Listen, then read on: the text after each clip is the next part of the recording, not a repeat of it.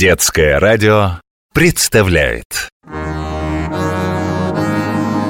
Книга времен. История Руси.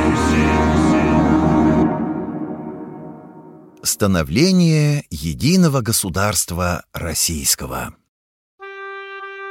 Предания древние память хранят О русской земле, что свободно Лежала от Волги реки вдоль Днепра Тянулась от Ладоги к Дону Князья раскололи на части ее Не укрыли от иго злого Но страна оживала, и время пришло собрать земли русские снова.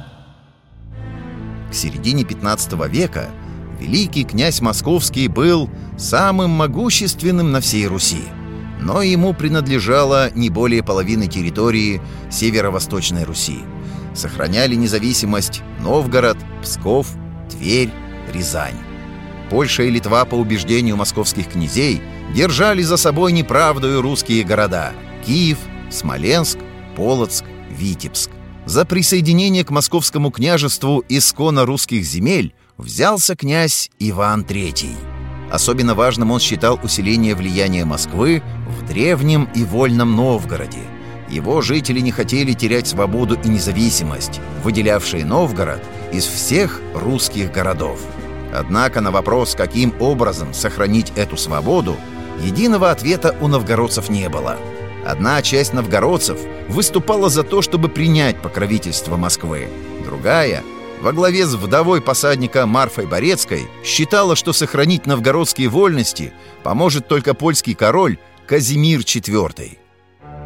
Господином Великим Новгородом величали наш край в народе – о богатстве и силе города, о красе его и свободе говорили. И не однажды с общей радостью и бедой созывал для решений важных гулкий колокол вечевой. Чтоб и впредь так жить не печалиться, выбрать нужно из двух зол.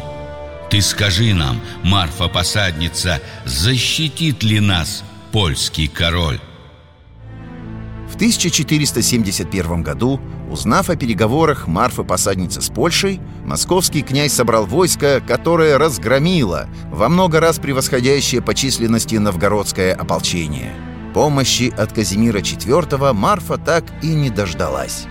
В течение нескольких последующих лет новгородцы пытались отстоять свою независимость от Москвы. Но в 1478 году самостоятельность новгородского княжества была полностью уничтожена, а Вече распущена. После присоединения Новгорода к Москве изменилось положение Тверского княжества. Оно оказалось зажатым между московскими владениями. Отчего вы, бояре тверские, князя-то своего оставили? Или вам недороги земли родные? Или беды бежать вас заставили. Князь наш хочет с Москвой биться, войско от Казимира ждет. Только знаем мы, что случится, к нам оно никогда не придет. Закреплен на московской звоннице колокол вечевой новгородский.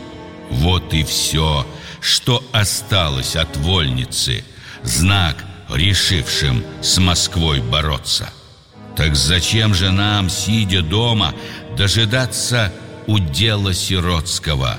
Михаилу служить Тверскому лучше сразу царю московскому. В 1485 году Иван III пошел на Тверь, но сражаться его отрядом не пришлось. Местные бояре сами перешли на его сторону. Дело отца продолжил сын Ивана III, Василий III. Он присоединил к своим владениям Псков, Рязанские земли, возобновил военные действия против Литвы и Польши за возвращение Смоленска. Свободной, сильной, цельной, славной Опять она восстала ото сна Как будто из легенд, явившись давних, Земля родная, русская страна. Тверь, Новгород, Рязань Об общей славе пусть общим хором Их колокола звенят, А о Смоленске память златоглавой Пусть станет стенами монастыря. В 1514 году, после долгой осады, Смоленск был взят войсками Василия III. Отныне все русские земли были воссоединены в границах единого государства. Столицей этого государства была Москва.